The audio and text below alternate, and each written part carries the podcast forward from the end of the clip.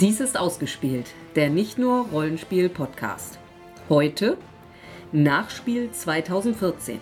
Unsere Eindrücke von den internationalen Spieletagen in Essen. Teil 2.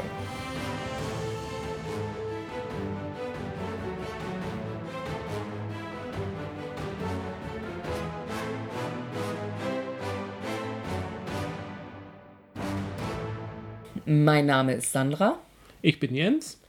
Und hier, wie versprochen, die zweite Hälfte unserer Messerückschau. Die zweite Halbzeit. Mal gucken, ob mhm. sich das Heimteam erholen kann und den Rückstand noch aufholt. Jo. Also ab dafür. Dann haben wir Space Cadets gespielt, auch am Stand von Asmodiv. Ja, von Stronghold Games war es. Das scheint so eine Familienproduktion zu sein. Die Designer mhm. sind Brian Engelstein, Jeff Engelstein und Sidney Engelstein. Mhm. Hatte ich auf der Packung auch gesehen. Ja, und das ist wieder mal ein Spiel, wo man kooperativ eine Raumschiffbesatzung spielt. Wo habe ich sowas schon mal gehört? Ja, äh, geht von drei bis sechs Spielern und man hat da irgendwie neun oder äh, ein oder zehn ähm, Bordstationen oder Positionen an Bord, den Kapitän, denjenigen im Maschinenraum, die Schilde, die Steuerung, die Sensoren, die Waffen und noch so ein paar Sachen. Die werden, ja, also es geht darum, mit dem Raumschiff rumzufliegen, nicht von gegnerischen Raumschiffen zerstört zu werden und Kristalle einzusammeln. Drei Stück, um zu gewinnen. Also ich glaube, das war jetzt nur das Einstiegsszenario, da gibt es verschiedene mm, Szenarien. Okay, ja, das kann sein. Also jede der Stationen bekommt, äh, je nachdem wie der Maschinenraum das gemacht hat, unterschiedlich viel Energie. Und mit dieser Energie kann man dann an jeder Station unterschiedliche Sachen machen. Und um das dann zu tun, hat eigentlich jede Station ihr eigenes kleines Minispielchen. Ja. So. Also als Beispiele, ähm, um ein Torpedo zu bauen, muss man aus Tetris-förmigen Plättchen ähm, eine mhm. Form legen innerhalb von einer bestimmten Zeit. Ja, es geht immer unter Zeitdruck. Der äh, Herr, der die Sensoren beherrscht, der muss aus einem Sack nur mit Tasten ein bestimmt geformtes Plättchen herausfinden. Ähm, für den Traktorstrahl muss man Memory spielen, ein bisschen. Ja, für die Schilder gibt es so ein Zahlen, Zahlenspiel, wo man Pasche hinbekommen muss oder, oder Straßen. Straßen je nachdem, wie es dann die Stärke des Schildes eingestellt. Und so kombiniert das dann einfach und dann gibt es dann verschiedene Zugebenen, ähm, wann dann die Mission, wann dann die Sachen abgearbeitet werden, wann dann gesteuert wird mit dem Schiff. Es gibt immer Phasen, wo alle gleichzeitig ihr Minispielchen machen, das sie gerade haben. Also es ist auch festgelegt, äh, wer, also welche Rollen bei jemandem kombiniert werden. Also die, die verteilt man nicht völlig frei, sondern wer die Rolle hat, der kriegt auch immer die andere Rolle dazu, ja. damit das eben, damit möglichst alle immer was zu tun haben. Ja, und damit eine gewisse Hektik auch entsteht. Ja. Mhm. Ist bei uns jetzt nicht so gewesen, weil unsere Erklärerin. Die hatte das Spiel nicht so wirklich drauf und dadurch haben wir vieles falsch gemacht und müssen ständig nachlesen. Ähm, und, ja. ja, was soll man zu dem Spiel sagen? Es ist so ein. Ja, also ich habe gleich gedacht, wenn das Töchterlein ein paar Jahre älter ist, da könnte ich mir das ganz gut vorstellen. Also ich kann jetzt mir nicht unbedingt vorstellen, dass das jetzt unter nur Erwachsenen bei uns jetzt so besonders häufig auf den Tisch käme. Ja, es ist auch, ach, dazu ist es mir dann doch jedes Mal wieder da diesen Torpedo zusammenbasteln. Mm, das war mm. das erste Mal lustig, aber dann sind es halt. Im Grunde genommen ist es der Effekt, den auch Computerspiele haben, die mit solchen Kram arbeiten. Da mm. hat man dann irgendwelche Logik und Puzzlerätsel und das ist beim ersten Mal lustig, aber wenn es dann zwei, drei, ja. vier, fünf Mal hintereinander kommt, dann ödet es auch irgendwie an und ich habe das Gefühl, bei dem Spiel kann das auch relativ schnell passieren, dass es einen anödet einfach. Ja, ja. Es gibt da aber ohne zu wissen, was da drin steckt, diverse Erweiterungen auch für dieses Spiel. Vielleicht macht das dann mit tausend Erweiterungen dann irgendwann mal richtig Spaß. Ich glaube, da gibt es dann noch eine Away-Team-Erweiterung. Mhm. Dann haben wir gespielt ein Deckbuilding-Game namens Star Realms. Von White Wizard Games. Ah ja. zwei bis sechs Spieler. Ist insoweit mal wieder ein Deckbuilding-Game, was versucht, etwas anders zu machen.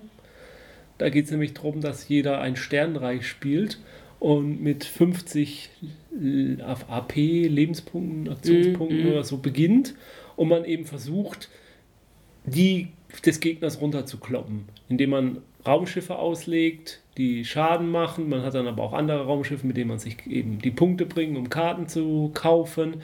Was es dann noch gibt, was ein bisschen anders ist, sind dann ähm, Sternbasen, die man fest auslegen kann. Die sind entweder so geartet, dass sie ein Bollwerk um das eigene Imperium bauen. Da müssen dann erst diese Basen zerstört werden, bevor man wieder an die Lebenspunkte des Gegners direkt gehen darf. Oder welche, die einfach jede Runde einen Effekt haben, mhm. dass sie einem Punkte geben oder den Gegner schädigen. Es gibt dann noch so bei den teureren Schiffen, die man sich kauft, oder Basen auch, die sind einer Farbe zugeordnet oder, oder einem Symbol. Also auch so ein Sternreich. ja, und wenn man dann in seiner Hand ähm, mehrere Karten mit, der, mit dem gleichen Reich oder der gleichen, dem gleichen Symbol hat, haben die manchmal noch, noch Synergieeffekte. Mhm. Und im Grunde genommen ist das Spiel auch ganz nett. Also es, es versucht ein bisschen was anderes zu machen bei den Deckbuilding-Game-Geschichte, dass man nämlich drauf guckt, was hat denn der Gegner so an Punkten und wie kann ich ihn denn jetzt nochmal weiter runterkloppen. So ein bisschen dass man nicht diesen Effekt hat, äh, ich spiele das Spiel gerade ganz alleine mhm, eigentlich, mhm. jeder für sich. Aber, jetzt kommt das große Aber, man hat eben ein, ein Grunddeck von Karten, ich glaube so 80, 100 Karten, die da so in dem, nee, 80 Karten sind im Trade Deck, also in dem, aus dem man kauft und dann hat jeder eine Hand mit 10, die man startet. Und dann gibt es Booster Packs. Da war, lag auch schon einiges rum. Also ich glaube auch mehrere Serien sozusagen. Ja, also da ist man wieder voll im guten alten Sammelkarten. Alt ja, Fieber gut, drin, ja. sei mal dahingestellt. Eigentlich dachte ich auch, da hätte man sich also es von gelöst. Ja, von der Marketingseite klar, kann ich es ja verstehen, aber nee, tut mir leid, ich habe keinen Bock mehr auf Sammelkartengeschichten. Also sonst hätte ich hätte ich durchaus mit dem Gedanken gespielt, es mir zu kaufen. Ja. Aber nee, sowas mag ich einfach nicht mehr unterstützen. Also bei Dominion mit, da gibt es ja auch zig Erweiterungen. Ja, aber, aber das, da weißt du exakt, was drin ist. Ja, also, also es ist endlich. Ja. Du kaufst ja. das und dann hast du alles. Und dann musst du nicht, mhm. oh, jetzt fehlt mir aber die und die Karte noch und jetzt muss ich da, ja. Und, und dann ist es halt auch, äh, es tut mir leid, aber diese ganze Sammelkartengeschichte funktioniert für mich dann auch irgendwo nur, wenn man auf einer emotionalen Ebene bestimmte Karte dann auch unbedingt noch haben will. Und mhm. dann so eine emotionale Ebene hat man dann halt auch nur, wenn das eine entsprechende Lizenz ist. Ja. Oder ja, oder es eben Magic the Gathering ist, weil es halt das erste war. Und, aber sonst sind das doch alles die erfolgreichen, alles Lizenzspiele, wo man dann unbedingt den. Wir haben uns auch Captain eigentlich doch, naja, Vampire vielleicht, aber sonst haben wir uns auch noch nie in den Zeiten, in denen wir es noch gemacht haben, Sammelkartenspiel geholt, das nicht zu irgendeiner Serie gehört. Ne? Ja. Babylon 5 oder Peri Rodan oder Cthulhu noch. Also klar, äh, äh, gar nicht schlecht, also vom, vom Deckbuilding-Ansatz, aber. Wer Lust hat zu sammeln, kann sich das mit Sicherheit angucken. Ja. Jetzt wird's total niedlich. Crossmaster Arena. Das ist schon ein etwas älteres Spiel. Ich glaube, das ist schon 2012 erschienen. Ist bei diversen Verlagen erschienen. Im Moment, jetzt in Deutschland, wird es bei Pegasus Spiele. Und da haben wir es auch gespielt. Ach ja, und da hat man so herzallerliebste Spielfigürchen, so niedliche Anime-Figuren. Mit großen Köpfen und großen Augen. Und aber relativ züchtig angezogen. Ja. Ähm, und man hat ein Spielbrett und auf dem verkloppt man sich halt gegenseitig. Jede ja, wobei das Spielbrett ähm, sehr, sehr schön aufgemacht ist. Es gibt dreidimensionale Bäume und Büsche, die da also eben wirklich ja, da ja, draufstehen. Da stehen Kisten drauf, da, ist, da sind liegen Goldmünzen, die man einsammeln kann, mit denen man sich dann Verbesserungen kaufen kann auf bestimmten Feldern. Jeder hat vier Charaktere. Ja, und die vier Charaktere haben halt unterschiedliche Fertigkeiten: Nahkampfangriff, Fernkampfangriff, Heilen, Wasserbomben werfen zum Beispiel. Äh, die Charaktere haben auch die total bescheuerten Namen. Mhm. Ja, und, und dann hat man halt gewisse Zahl von Aktionspunkten, gewisse Zahl von Bewegungspunkten, Lebenspunkte. Und da kloppt man sich halt freudig aufeinander ein. Mhm.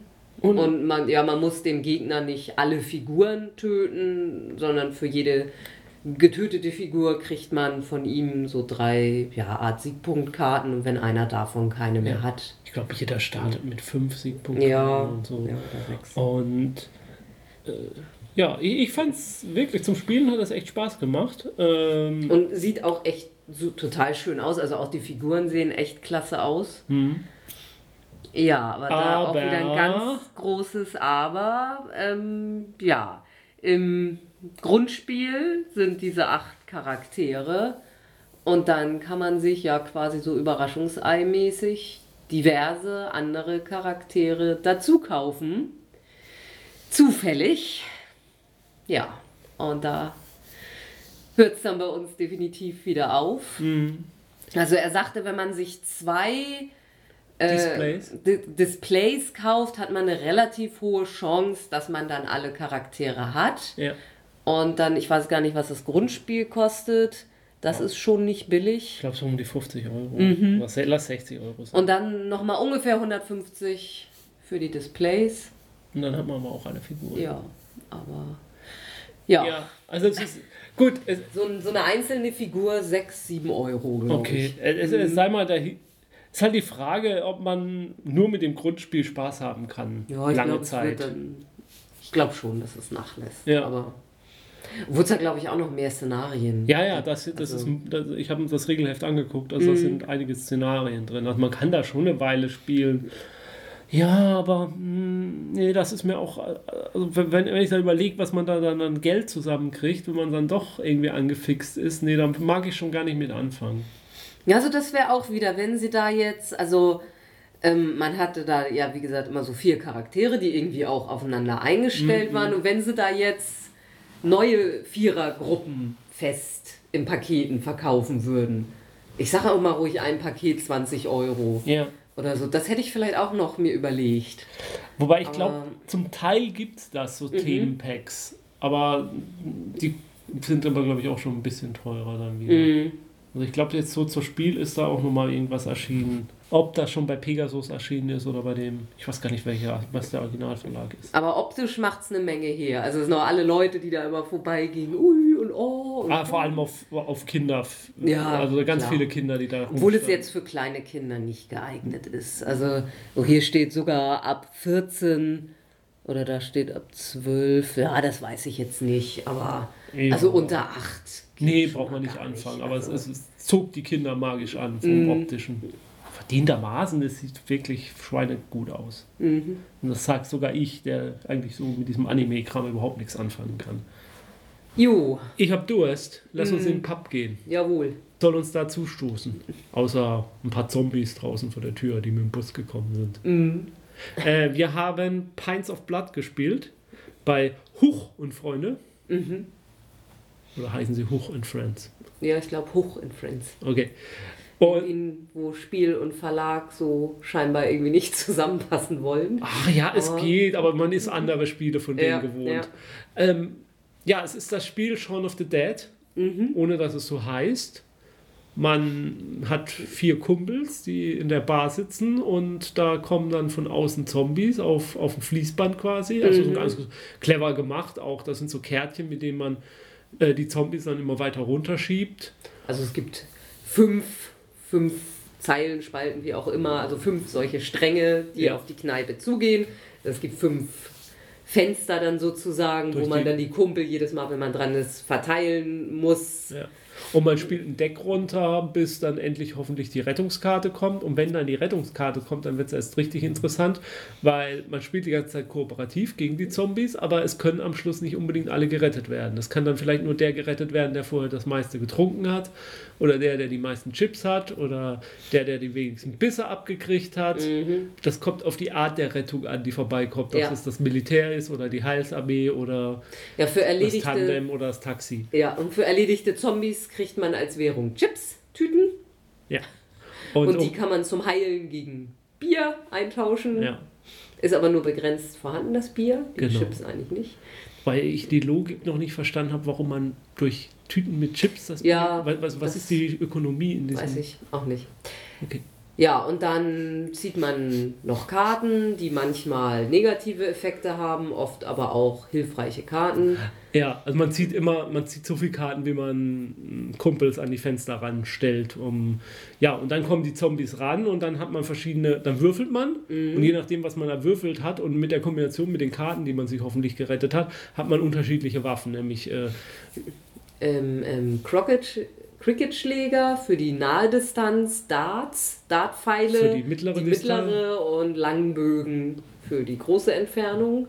Und dann hat man hoffentlich die richtigen Waffen am richtigen Fenster und dann kann man gegen die Zombies kämpfen. Die Zombies werden dann aufgedeckt, also man legt sie verdeckt und dann haben die verschiedene Stärken.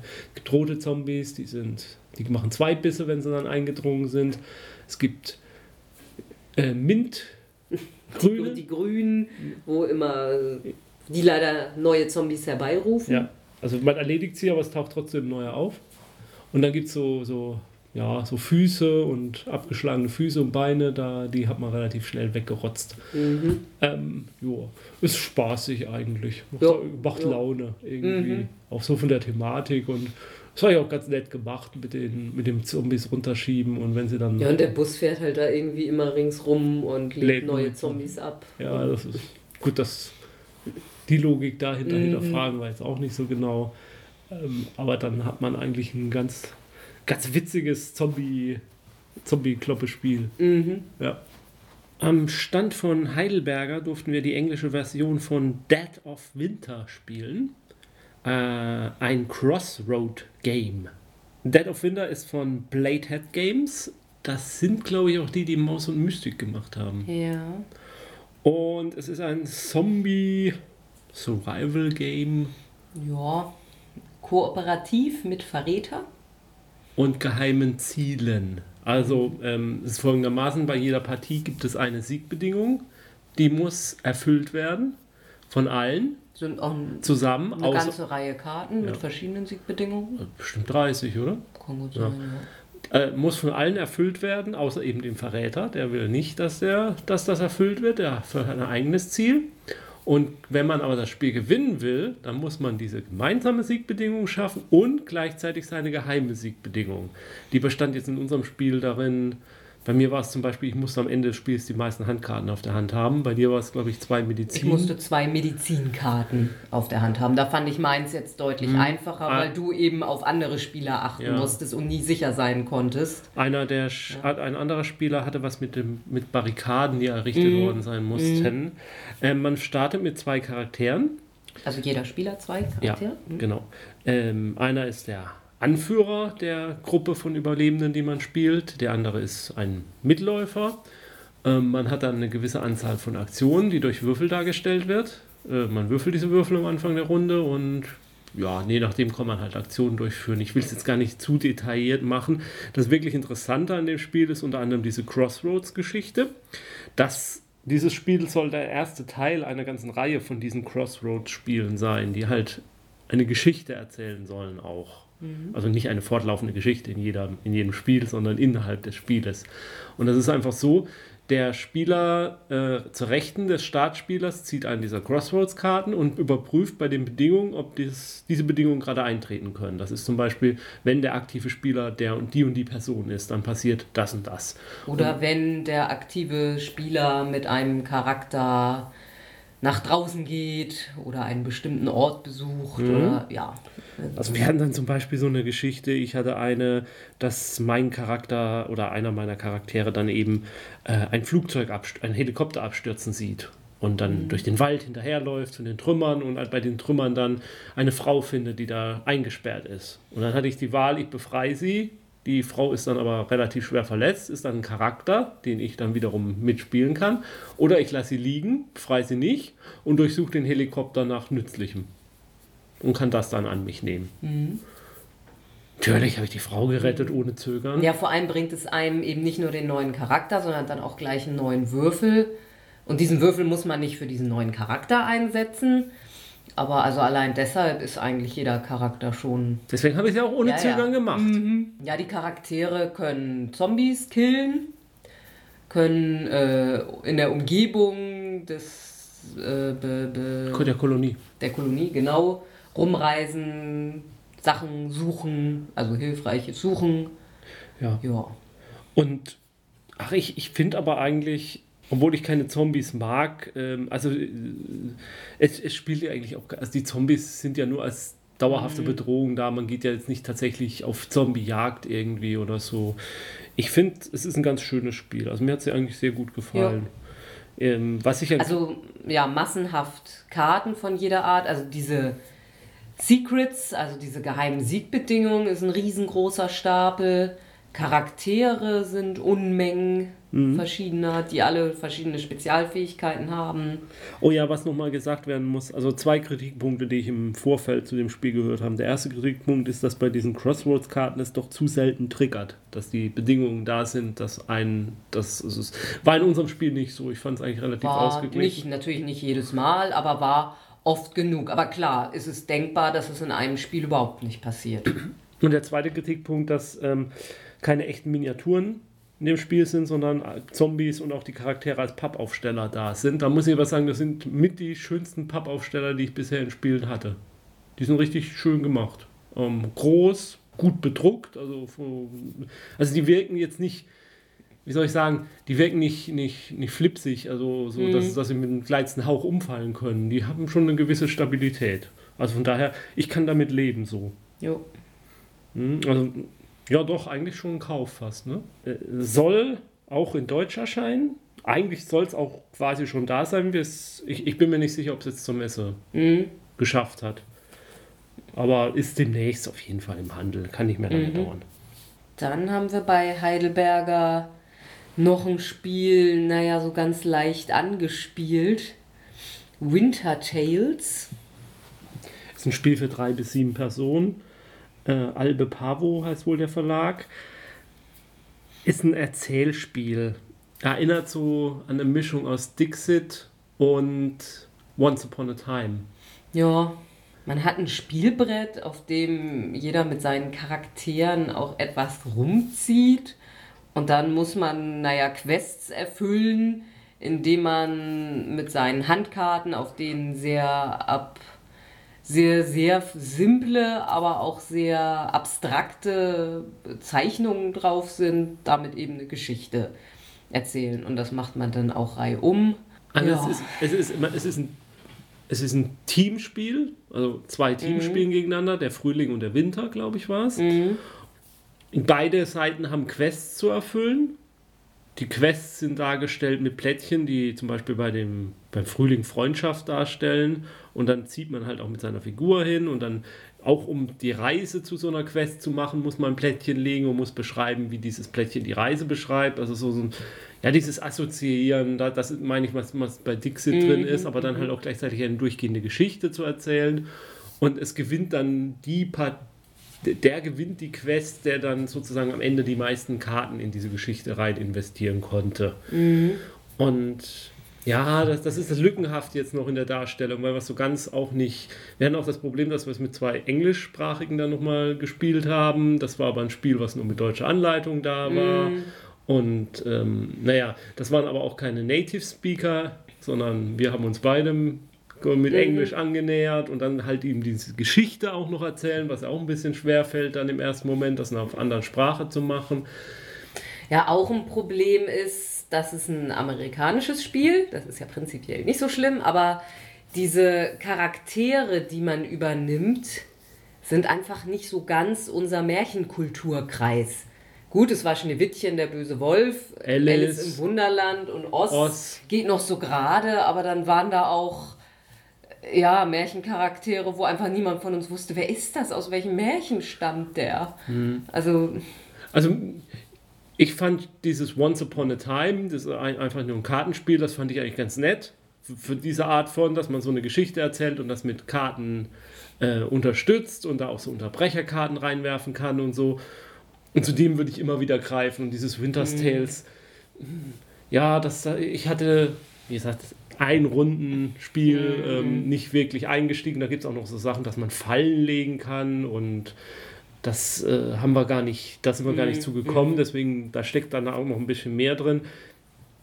Der allererste Eindruck ist, das braucht man eigentlich nicht, wenn man, mhm. auch, auch wenn man solche Spiele mag. Das ist ja auch ein Punkt, da muss man die richtige Gruppe für haben, die das auch mag und die das auch nicht missbraucht und und so der Diskussion, ja, ich habe hier eine Leiter und deswegen ist er halt auf den Kirschbaum gestiegen und hat gewonnen. Ähm, also, mhm. sondern dass die auch investiert ist in das, das muss man ja auch dazu haben. Und dann würde ich immer zu Once Upon a Time greifen. Als schönerem, als netteren, mhm. einfachen, simpleren, praktischeren Spiel. Am Asmodee-Stand, beziehungsweise am WizKit-Stand, der da direkt dran gepflanscht ist, haben wir Marvel Dice Masters Avengers vs. X-Men das ist auch eine Mundvoll, äh, gespielt. Und das ist ein Dice Pool Building Game. Ja, im Gegensatz zu einem Deck Building Game, wie gesagt, ein Dice Building Game. Wer zum Beispiel Giganten der Lüfte kennt, das Spiel, das ist ja auch so ein bisschen mm, mit, mm. wo man sich halt Würfel erwürfeln muss, um bessere Würfel zu haben, mit denen man dann Würfel erwürfeln kann, mit denen man Würfeln würfelt, die man dann bessere Würfel erwürfelt. Hier ist es so, äh, jeder jeder Spieler hat vier Superhelden bei sich liegen. Mhm. Dann gibt es noch vier mm, Macht, äh, Effekte, Effektkarten, Machtkarten, mhm. ich weiß gar nicht jetzt den speziellen Begriff, die allen zur Verfügung stehen, wo man sich kaufen kann. Und man startet halt mit einem Würfelpool, man würfelt diesen Würfelpool, guckt, was man sich kaufen kann, ob man den Gegner angreifen kann. Und wenn man dann, und dann kauft man sich Würfel, dann kauft man sich den Iron Man Würfel oder den. Und der ist eben besser als diese Standardwürfel ja. vom Anfang. Jeder Charakter hat noch Spezialfähigkeiten, die man dann auslösen kann. Ja, meistens, wenn man mit dem Charakter angreift oder wenn ein Würfel dieses Charakters angegriffen wird, sozusagen. Genau, weil jeder Spieler hat äh, zehn Lebenspunkte, waren es, glaube ich. Und die, man, die soll man dem anderen runterkloppen. Und dann kann man sich halt Würfel nehmen und kann dies als Verteidigung liegen lassen. Dann bleiben sie auch liegen, dann kommen sie erstmal nicht wieder in den Ziehpool rein. Oder man benutzt sie und greift mit denen direkt an. Wenn man es schafft, den Gegner wegzunocken, ohne selber K.O. geschlagen zu werden, dann bleibt der Würfel auch weiterhin liegen da oben in seinem Verteidigungspool. Wenn er K.O. geschlagen wird, dann wandert er langsam wieder in den Pool rein. Und das ist ein schnelles Spiel. Ähm, ich glaube, unsere Partie hat höchstens eine Viertelstunde gedauert ja, und das mit Erklären und so. Mhm. Äh, mir hat sehr viel Spaß gemacht auch. Mhm, mh es ist, ich hatte jetzt nicht so den Effekt, dass ich jetzt gerade Iron Man spiele. Und nee, hatte, den hatte ich auch überhaupt nicht. Nee, ich, hatte, ich, hatte, Iron Man. ich hatte Hulk und Captain America. Captain America kam gar nicht ins Spiel. Nee, Storm hatte Storm. Also ich hatte jetzt nicht das Gefühl, ich spiele diese Charaktere jetzt in diesem Moment so. Aber als Würfelspiel und auch diese Würfel sich zu kaufen und so, äh, das hat mir sehr gut gefallen. Dieses, Aber? Ja, ich hätte das Aber jetzt ein bisschen später so. angesagt. Ich hätte es noch gesagt, und das kostet ja auch nur 14 Euro. Ist ja auch ein schönes, nettes Spiel. Aber jetzt kommt ein Aber. Ja, wieder Collectible.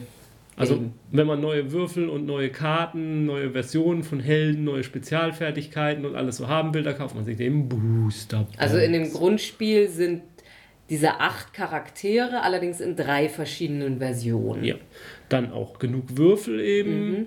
Also ich, ich sag mal, das Booster, das Grundregel, das reicht schon, um ein paar Partien Spaß zu haben. Aber es ist halt so eine es ist wieder so ein Dammbruch. Man kauft das dann für 14 Euro und hat es dann liegen und dann spielt man es doch öfter und dann, man könnte ja sich mal einen Booster mhm. kaufen und dann ist es gleich wieder ein ganzes Display und ruckzuck ist ein Haufen Kohle weg. Mhm. Die Gefahr, und man hat trotzdem nicht das gekriegt, was ja. man haben wollte. Und, und die Gefahr besteht bei, bei so einer mhm. Art Spiel einfach. Ähm, ja, ich will, ich will bei solchen Spielen, ich wäre ja durchaus bereit, dafür ordentlich Geld zu investieren, wenn ich wüsste, was ich kaufe. Ja. Da kommt dann immer, man kann es ja tauschen und so, aber ja, dann muss man Leute auch, muss man erstmal haben. Ja, und dann kann man, dann muss man, dann, dann wohnen die, was weiß ich wo, dann muss man mit der Post drum machen und das hin und her schicken und dann geht da irgendwie wieder was schief und dann hat man nur Ärger am Hals und ja. Hm. Also wenn dieser Collectible-Effekt da, also wenn dieses Blindkaufen-Teil nicht wäre, ich glaube, dann hätte ich es gekauft. Wer meint, charakterstark genug zu sein oder finanziell gut ausgestattet, der kann da ja zuschlagen. Dann haben wir noch ein Spiel gespielt, was äh, ein Zwei-Personen-Spiel ist. Und zwar Tod dem Tyrannen. Das ist so diese Art von Spiel ähm, asymmetrischer Kriegsführung quasi. Äh, der eine Spieler spielt den König. Den weisen, gerechten König. mit seiner ähm, heldenhaften Rittermacht, die ihn bewacht. Und der andere Spieler spielt die miesen Rebellen, die nur unzufrieden sind und den König umbringen wollen. Oder äh, aus ihrer Sicht diesen schrecklichen Tyrannen und seinen, seinen Polizeistaat beseitigen wollen. Und es geht darum, der als König von einer bestimmten Ecke des Spielplans in den Palast zu kommen, mhm. innerhalb einer gewissen Zeit. Wenn er das nicht schafft, dann äh, wird er draußen vom Mob quasi Also gemünscht. die Zeit sagt, bis der Kartenstapel fertig ja. ist, kein, kein echtes Zeitlimit. Und der äh, andere, da stehen halt Haufen Bürger auf dem Feld und drei dieser Bürger sind aber verdeckte Assassine. Und das wird am Anfang des Spiels zufällig ausgewählt, welche drei das sind. Das weiß dann der Assassine, aber sonst weiß keiner. Und ja, dann bewegt man halt. Der König ist immer als erstes dran. Zieht der König Karte. selber ist relativ langsam. Der kann pro Runde nur ein oder zwei Schritte gehen. Die sollte er aber auch gehen, wenn er innerhalb der Karten am Ziel ankommen will. Er hat dann also sechs oder sieben Bewegungspunkte für seine Wachen. Also der kann dann mehrere Wachen schieben. Naja, man versucht dann also den König von seinen Wachen umschlossen dahin zu führen. Wachen können, können Bürger schubsen, manchmal, wenn die Karte es hergibt, auch verhaften, ohne zu wissen, ob es ein Attentäter ist oder nicht. Ja. Ja. Und der Attentäter muss dann halt versuchen, den König zweimal zu verletzen. Und dann ist er tot. Mhm. Und man ja, und mit den normalen Bürgern kann er ein bisschen versuchen, diesen, also das auszubremsen. Genau, der Attentäter, kann all, der Attentäter kann alle Bürger bewegen, natürlich. Und bewegt natürlich die hoffentlich auch so geschickt, dass er den Verdacht auf andere Bürger lenkt. Warum hat er denn jetzt vor, mit dem einen da so dicht an mich ranzukommen? Das ist doch bestimmt der Attentäter. Ist aber gar nicht so ein ganz anderer. Ähm, und ja, das ist das ganze Spiel. Mhm. Ist aber nett. Die Frage ist nur, wie lange das interessant bleibt. Also es sind immer die gleichen Karten, die aufgedeckt werden. Und also vor allem in den Bewegungspunkten, die man pro Runde hat, unterscheidet sich das nur minimal. Ja. Äh, also da ist nicht viel Abwechslung. Gut, der Plan hat zwei Seiten. Und ja, es ist immer anders, wer nun gerade die Attentäter sind. Aber gerade so, wenn man häufig mal den König gespielt hat, weiß ich nicht, ob das auf Dauer spannend bleibt. Ja. Ja, also ist so eine Frage. Ich meine, Schach ist ja auch immer der gleiche ja, Aufbau, man spielt es ja. oft. Also so als Zwei-Spieler-Spiel, was ja auch relativ naja, obwohl geht es wirklich so schnell, wenn man es wirklich bis zum Ende durchreizt. Und es ist halt auch die Frage auf Seiten des Assassinen, wann, wann gibt er sich jetzt tatsächlich zu erkennen, ich habe in diesem Spiel den Assassin gespielt und ich habe mich dann notgedrungen, irgendwo zu früh, glaube ich, auch zu erkennen gegeben. Mhm. Und es ist halt so ein Geduldsspiel irgendwie auch. Mhm, mh. Und also es, es erzeugt schon Spannung, das muss man sagen. Dann haben wir gespielt noch Onward to Venus von Tree Frog. Martin Wallace steht als Autor drauf, aber der steht ja auf irgendwie allem drauf. Also von daher. Vom Szenario her Steampunk. Ja, so, so Jules Verne auch ja. so ein bisschen und, und John Carter auf Mars und so. Mhm. Und ja, jeder Spieler reist im Sonnensystem umher. Spielt eine bestimmte Nation. Mhm. Russen, Briten, Deutsche, Franzosen. Es gab noch mehr. Ah ja, okay. Hm. Haben ein bisschen unterschiedliche Startkarten dann mit verschiedenen ah, Das macht eigentlich wirklich Ja, nee. Ja, und dann baut man äh, Raumschiffe, Infanteristen, Panzer, fliegt mit denen in der Gegend rum, ähm, baut Fabriken und Minen, äh, bekämpft Bedrohungen. Gerade diese Bedrohungen muss man bekämpfen, weil sonst was. Also als Beispiel zum Beispiel, als Beispiel zum Beispiel, ja. als Beispiel, ähm, da gibt es den Kuiperbelt. Und wenn da die Bedrohung zu groß wird, dann startet da eine Alien-Invasion. Und diese Alien-Invasion springt dann von Planet zu Planet immer näher rein. Und da haben dann schon alle Spieler ein Interesse, die zu verteidigen. Aber will man wirklich zu viel Ressourcen reinstecken, weil man will ja auch gucken, dass man die meisten Siegpunkte mhm. kriegt. Und ja, ich habe im allerersten Zug gleich die schlimme Bedrohung auf dem Mond beseitigt. Hm. Heldenhaft. Und das hat mich am Anfang so zurückgeworfen. Ja. Weil ich da alle meine Schiffe irgendwie reingeworfen habe. Und ja. ja. und dann saß ich da rundenlang rum, während alle anderen schöne Sachen machten. Und, also ja. zum Beispiel, wenn auf dem Mond die Krise zu hoch wird, dann gibt es eine Invasion vom Mond auf die Erde. Gleich auf dem Mars, mhm. wenn auf, dem, auf der Erde die Bedrohung zu groß dann rebellieren die Roboter und dann ist die Erde weg und dann ist sowieso das ganze Spiel und haben alle verloren. Der, das Spielbrett selber noch besteht eigentlich aus, aus den Planeten einfach nur. Jeder Planet wird mit einer Pappscheibe dargestellt und ähm, auf die Bewegungen vollführt man dann auf dem Tisch quasi zwischen mhm. den Planeten hin und her. So ist halt das Sonnensystem aufgebaut. Also nicht das komplette Sonnensystem, aber einige, die interessantesten Orte quasi so. Und äh, man, man kann halt Fabrikplättchen dann erobern auf dem äh, Planeten oder Minenplättchen erobern auf dem Planeten. Man kann auch Plättchen erobern, die einen Karten ziehen lassen und dergleichen mehr. Aber man kann immer nur das tun, was ein Plättchen vorgegeben ist auf den äh, Planeten. Und diese Plättchen werden halt jede Runde nochmal wieder neu aufgefüllt, je nachdem, wie viele Spieler drin sind. Und dann können halt diese Krisenplättchen drin sein, aber auch neue Minen oder neue Fabrikfelder. Und das ist dann auch mein Kritikpunkt, glaube ich, an diesem Spiel ähm, denn äh, man kann, also es geht am Schluss, wer die, wer, die meist, wer die Mehrheiten auf dem Planeten hat, das ist schon die Haupt- Siegpunkteinnahmequelle. Es gibt auch noch andere Siegpunkteinnahmequellen, indem man Krisen besiegt und so, aber die sind eigentlich vernachlässigbar, weil da kriegt man so ein, zwei Siegpunkte mhm. und die Mehrheit von, sag auf ich mal. Auf der Erde sind elf Punkte. Ja, genau. Und auf den anderen Planeten ist es auch, also bei den größeren Planeten ist es auch so um den Dreh rum. Und da, deswegen ist das die Hauptsiegpunkteinnahmequelle. Und wenn es dann einem schon gelungen ist, so sich relativ die Mehrheit zu sichern, dann ist es relativ schwer, die eben wieder abzuluxen. Man kann zwar. Man muss eben darauf warten, dass man da überhaupt Fabriken oder Minen bauen darf. Oder dass da ein Tension-Plättchen ist. Mhm. Und Tension-Plättchen bedeutet, dass man dann den gegnerischen einen gegnerischen Spieler angreifen darf. Das darf man nur, wenn so ein Tension-Plättchen ist. Und dann geht man dahin als erster, macht diesen Angriff und dann ist dieses Tension-Plättchen aber weg. Und dann kann sich keiner mehr dagegen, es gibt keinen Gegenschlag mehr. Also man schafft das einmal und dann ist gut. Und man hat auch eine Kartenhand, die einem dann nochmal die Truppen verbessern kann oder bestimmte Effekte. So von den ganzen Mechaniken, die da drin laufen, fand ich das Spiel schon ganz gut. Nur, ich hatte so das Gefühl, es ist nicht wirklich gut ausbalanciert. Mhm. Und äh, ja, wenn, wenn einmal was passiert ist, kann man sich nicht gegen wehren mehr. Und was in unserem Spiel auch der Fall war, dass diese Krisen gar nicht so viel kamen. Ja. Die wurden nie bedrohlich. Und das macht das Spiel natürlich auch weniger spannend. Ich könnte mir durchaus vorstellen, dass es da dann auch Partien gibt, wo diese Krisen viel mehr Rolle spielen und dann ist es auch viel spannender. So ist es dann doch kein Spiel, was ich so richtig gut finde. Mhm. Also, wo es definitiv hervorragend ist, ist optisch. Ja. Also, diese Karten und auch die Texte auf den Karten.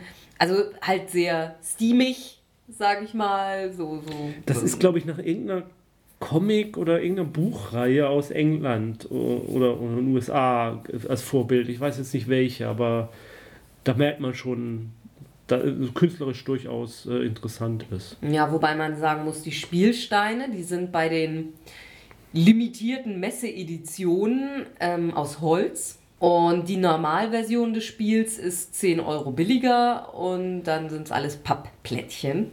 Und da ist das Spiel auch schon nicht mehr so schön. Nee, das. Und vor allem weiß ich auch nicht, wenn man dann diese ganzen Pappplättchen da auf dem Planeten stapeln muss. Ich glaube, das wird auch schnell unhandlich und unübersichtlich. Ja. Ich weiß ja nicht, ob man außerhalb der Messe das mit den Holzsteinen überhaupt groß kriegen würde. Noch wissen wir noch nicht, ob wir uns die äh, Essener Rüsselpest eingefangen haben also die standardmäßige Erkältung nach der Spiel. Aber wir haben alles dafür getan, dass es so kommt, denn wir haben Pandemic Contagion gespielt. Quasi das Gegenspiel zum ursprünglichen Pandemie, weil man hier die Viren spielt und versucht, die Welt aus zu rotten. Du bist eine Krankheit und du willst eine erfolgreiche Krankheit sein. Mhm. Geh nach Hollywood. Ähm, nein, also ähm, ausgelegt werden Städteplättchen. Mhm. Da wird angezeigt, wie viele Millionen Einwohner die Städte haben. Und so eine Stadt ist dann ausgelöscht, wenn man dementsprechend viele Würfel auf die Stadt gelegt hat. Also wenn eine Stadt 11 Millionen Einwohner hat, dann muss man elf Krankheitserreger, Kügelchen draufstellen. Und das macht man, wenn man Zug ist, hat man halt zwei Aktionen. Einmal kann man halt diese Dinger auslegen oder man kann Karten ziehen. Die man braucht, um die Dinger, also die Karten, die Städte sind in verschiedenen Farben und die Karten sind in verschiedenen Farben und das muss passen. Ich glaube, entsprechend der Kontinente sind die Städte ja, in Farben und die Karten mhm. dann auch in Farben. Und es ist eigentlich im Grunde genommen so ein Area Control System, äh, wie nennt so ein Mehrheitenspiel. Ja, ja. Also es geht darum, die Mehrheit in so einer Stadt zu haben, denn wenn man dann den letzten Würfel legt, dann kriegt der, der die meisten Würfel in der Stadt liegen hat, halt die höchste Punktzahl und der zweite kriegt halt die zweithöchste Punktzahl und der dritte kriegt gar nichts. Doch, der dritte kriegt die dritthöchste Punktzahl. Ah. der vierte kriegt gar nichts. Okay. Der fünfte auch nicht. Gut. Dann gibt es noch Eventkarten. Jede Runde wird eine Eventkarte aufgedeckt. Das sind dann solche Sachen wie alle Spieler ziehen zwei Karten. Aber auch pro. nehmen, jeder muss vier Steine vom, von den Städten wieder zurücknehmen. Ja. ja. Und ich glaube, es gibt zwölf Eventkarten. Im Zweispielerspiel waren das jetzt zumindest zwölf mhm. und dann ist das Spiel auch vorbei. Oder es liegen nur noch zwei Städte aus. Denn es kann sein, durch die Symbole der Eventkarten, dass neue Städtekarten ausgelegt werden. Und ja, das, das ist das ganze Spiel eigentlich. Mhm. Man kann auch einstellen durch Aktionen, wie viele Würfel man auf einmal auslegen ja, darf. Ja, man kann dafür sorgen, dass man zukünftig mehr auf einmal einmal legen darf. Also ich glaube, es nennt sich dann im Spiel, dass man die Inkubations. Ähm, ja, es gab Incubation Wert, und Infection. Genau. Und die, die kann man erhöhen und dementsprechend kann man dann etwa mehr Karten ziehen oder mehr Würfel auslegen. Dann kann man auch noch seinen, seine Krankheit widerstandsfähiger machen. Das spielt aber in unserem Spiel irgendwie so gar keine mhm, große Rolle. Mhm. Und ja, und das war das ganze Spiel. Es ist ein sehr kleines Spiel. Ähm, jeder Spieler hat so ein kleines wie, wie man aus der alten Pandemie-Erweiterung kennt, so ein, so ein, so ein Petrischalenschälchen, in dem man die Würfel drin hat. Sieht so ganz nett aus, mhm. ist, äh, ist hübsch gemacht. Ist aber jetzt ehrlich gesagt auch kein besonders originelles Spiel und auch kein mhm. besonders tolles Spiel. Die Thematik ist vielleicht originell, aber so von den Mechanismen. Ja. Ja, macht es nichts. Besonderes. Also es wäre jetzt nochmal interessant, wir wissen es nicht, wir konnten jetzt nicht das Pandemie-Würfelspiel, das hatten wir leider nicht die Möglichkeit, das auszuprobieren und mal gucken, wie das dann ist.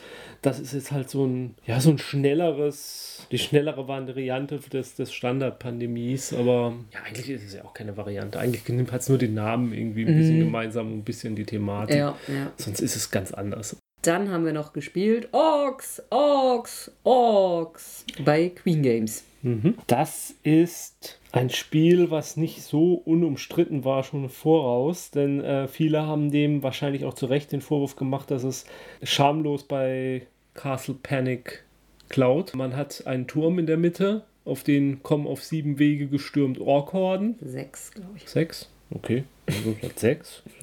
Als ob das jetzt wichtig wäre. Ähm, Orkhorden gestürmt, verschiedene Arten von Orks und man spielt einen Magier, der auf diesem Turm steht und mit seinen Zaubersprüchen die Orks brutzelt. Man kann auch neue Zauber noch kaufen, das ist dann wieder so eine Deckbuilding-Sache. Ja.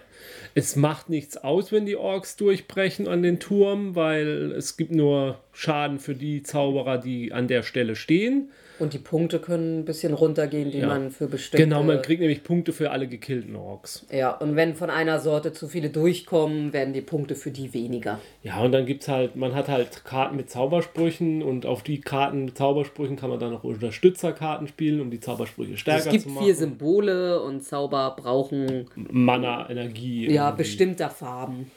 Jo. Je mehr, desto mehr Wumms. Und mehr mag ich über das Spiel eigentlich auch gar nicht so groß erzählen, weil mir mhm. steckt da auch nicht groß mhm. dahinter. Mhm. Also es geht dann am Schluss, zählt man die Siegpunkte und wer die meisten Siegpunkte hat, hat gewonnen. Es ist schön gemacht, die Org-Figuren mhm. sehen gut aus. Das sind zwar Pappaufsteller, aber die sind schön gemacht. Das ist, auch die Karten sind schön gezeichnet, fand ich. Hm, ja, aber es ist halt nicht das, das Kracherspiel. Ich hatte auch, also eine Mechanik war, dass der Startspieler, wenn es so richtig erklärt wurde, uns war halt, dass der Startspieler immer der gleich bleibt. Und ich fand, dieser Startspielervorteil war doch erheblich, weil immer nur in der Runde des Start, bevor der Startspieler dran ist, werden neue Orkhorden aufgebaut. Und der ist dann immer der Erste, der sich überlegen kann, wo er genau. loslegt. Und das fand ich doch ein bisschen heftigen Vorteil. Gut, aber vielleicht war das auch anders. Also, mm da könnte man auch eine Hausregel draus machen, dass das dann weiter wandert oder so. Ja, ja. Mich hat es nicht so begeistert und ich konnte es gar nicht so richtig, so richtig ansprechen, obwohl es, wie gesagt, eigentlich gut aussieht. Und jetzt so von der Umsetzung ist es halt doch ein bisschen langweilig einfach. Mhm. Dadurch, äh, Castle Panic heißt es, glaube ich, bin jetzt gar nicht ganz hundertprozentig mhm. sicher. Da ist es ja so, dass man dann auch diese Burg verteidigen muss irgendwie und, und dann äh, halt auch es einem noch mehr ausmacht, wenn diese Orks äh, oder die Angreifer dann auch durchdringen. Und hier ist es einfach so, ja, dann zerschellen sie halt an der Wand und sind weg. Das ist so undramatisch. Mhm. Und ich glaube auch nicht, dass man so sehr mit Taktik steuern kann, dass man dafür sorgt, dass bestimmte Ork Sorten, von denen man weiß, dass der Gegner schon viele gesammelt hat und Punkte dafür kriegen hätte, würde, dass genau die dann auch gegen die Mauer mhm. gehen, damit man da also mühselig, da das, das als Strategie zu fahren, irgendwie, finde ich. Mhm. Also es gibt halt auch Karten, mit denen man zum Beispiel den Giftkarten das Deck des Gegners reinwerfen kann, für die er Minuspunkte kriegt und so. Aber eigentlich, also klar, wenn man das Spiel besser kennt, läuft es vielleicht anders, aber in unserer Partie war es einfach nur, ich war dran und habe irgendeinen Zauberspruch gemacht und habe ein paar Orks gegrillt. Und dann warst du wieder dran und hast einen Zauberspruch gemacht und hast ein paar Orks gegrillt. Ja. Mehr mehr passierte nicht so an Aktionen. Mhm. Obwohl es die Möglichkeit gegeben hätte, welche zu tun, aber ich glaube einfach nicht. Also ich hatte nicht das Gefühl, die anderen Aktionen wären wirklich effektiver gewesen. Mhm. Obwohl ich habe verloren. Vielleicht hätte ich was anders machen sollen. Mhm. Damit aber jetzt nun wirklich genug der Spiele und damit haben halt auch für uns das Ende der Spiel angelangt und haben wir ein Fazit für dieses Jahr. Irgendeinen unglaublichen Trend auszumachen. Ja, einen relativ negativen Trend, den wir ja schon bei den Spielbesprechungen bemerkt haben, ja, dass wieder mehr gesammelt wird. Du meinst jetzt die Collectibles? Sammelspiele, ja, wo irgendwie Würfel oder Karten oder Figürchen. Durch Zufall ermittelt beim Kauf. Ja. Ja, es ist. Ich, ich habe jetzt noch mal ein bisschen drüber nachgedacht, ob es wirklich ein neuer Trend ist oder ob wir es dieses Jahr einfach mehr, Jahr erwischt, ja. äh, mehr wahrgenommen haben. Aber ich würde mal sagen, es waren prominentere Marken, bei denen das mm. passiert. Ja, kann auch sein ganz weg war es ja nie. Nee, nee, nicht komplett. Also gerade im, im, im, im Kinderbereich war es ja, ja, weiterhin da mit äh, Ü-Eiern und mhm.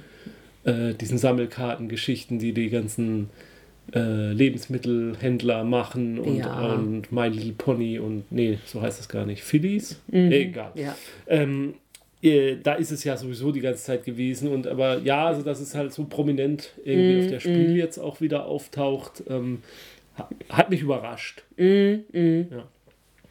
Nicht positiv. Nö. Ansonsten Trend, ich weiß nicht. Ja, immer noch wieder Building Games oder der Versuch, ja, Dice Building hatten wir halt. Ja. Und auch in relativ vielen Spielen war eine Deck Building Komponente drin. Also Deckbuilding und Worker Placement ist ja. halt immer noch. Ja. Ähm, es, ist, es steckt immer noch drin, aber man merkt schon so den Versuch, äh, diesen, diesen. Es besser zu verstecken. Ja, und diesen Mechaniken ein bisschen mehr abzugewinnen. Mhm. Aber ja, es ist, bei manchen Spielen geht schon irgendwo schon so der Rollladen runter, wenn man so, ja, es ist ein Worker-Placement-Spiel, ja, es ist ein Deck-Building-Komponente und so.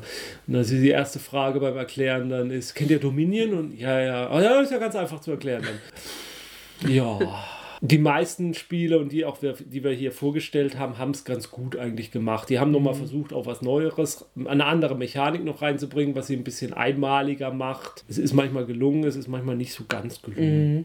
Aber ich würde jetzt nicht sagen, dass es die, das Ende der Kreativität der Spiele-Designer darstellt irgendwie. Also so weit ist es noch lange nicht. Nee. Das ist so genauso könnte man auch behaupten, schon wieder ein Spiel, wo Würfel drin vorkommen. Naja, gut, es ist einfach. Mhm. Es war, ist so ein erfolgreicher und äh, es, es, war so eine erfolgreiche und geniale Mechanik. Natürlich wird die weiter fortgeführt werden. Mhm.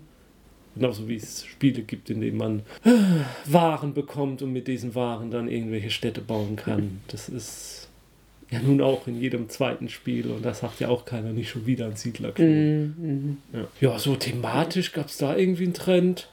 Ich meine, es gab wieder viele Zombie-Spiele, aber die gab es letztes Jahr auch und die mhm. gab es das Jahr davor auch. Also die sind halt einfach nicht tot zu kriegen. Mhm. Bisschen weniger Piratenspiele hatte ich so das Gefühl als die Jahre vorher. Nö, also thematisch war irgendwie alles. Also was ich das Gefühl hatte, aber es kann mich auch sein, dass mich das Gefühl trügt, war, dass es ein bisschen weniger kooperative Spiele waren als die Jahre davor. Mhm. Und auch weniger solche Rollenspielartigen, mit, mit Rollenspielelementen, wo man so einen Charakter vor sich liegen hat und dann den spielt jetzt so. Weißt du, was ich meine? Ja, ja, ich weiß, was du meinst. Ich überlege, ob ich diesen Eindruck teile. Na gut, bei Dead of Winter. Ja, klar, es, ich, ich, will nicht, ich will nicht sagen, dass es die nicht mehr mm, gab, aber mm. ich hatte nicht so das Gefühl, dass sie so prominent waren. Ja. Ja. Mhm. Also bei Heidelberger fällt mir jetzt halt ein, dass dieses Eldritch Horror, mhm. aber das ist ja eigentlich auch nur eine Fortführung von Arkham Horror. Ja, irgendwie. ja. Und so, so, so, prominent fallen mir halt keine ein. Na gut, Witcher. Okay. Haben wir jetzt nicht gespielt, aber. Ja, ja. XCOM. Ja. Ja, weiß ich jetzt nicht, inwieweit du da. Ja, da hat jeder eine andere Rolle. Mm, Irgendwie. mm. Kannst du behaupten, das ist ein Charakter, aber eigentlich ist es nur eine Gut, Rolle. bei, bei Cold Express. Ja, aber auch Sehr in einer ganz light, Version, mm. ja. Ich bin mir auch da wirklich nicht sicher mit dieser Behauptung. Es ist Mm. wirklich so ein ganz subjektiver Eindruck. Ja, also es war dieses Jahr kein wirklicher Trend, so auszumachen Ja. und ja.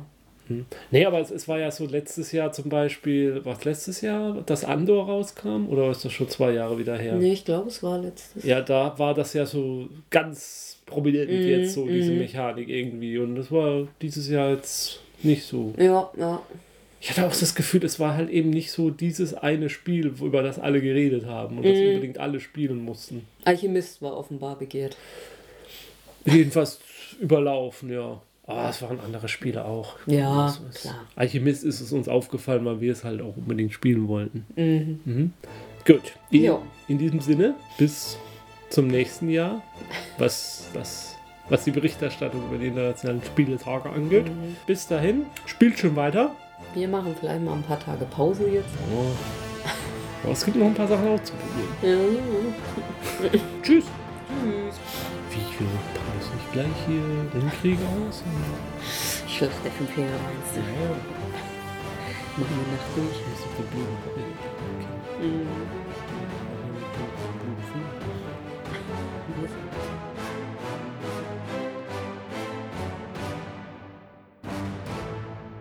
Dieser Podcast ist Mitglied bei Analogspieler.de, der Portalseite für alle Podcasts rund ums gute alte Spielen.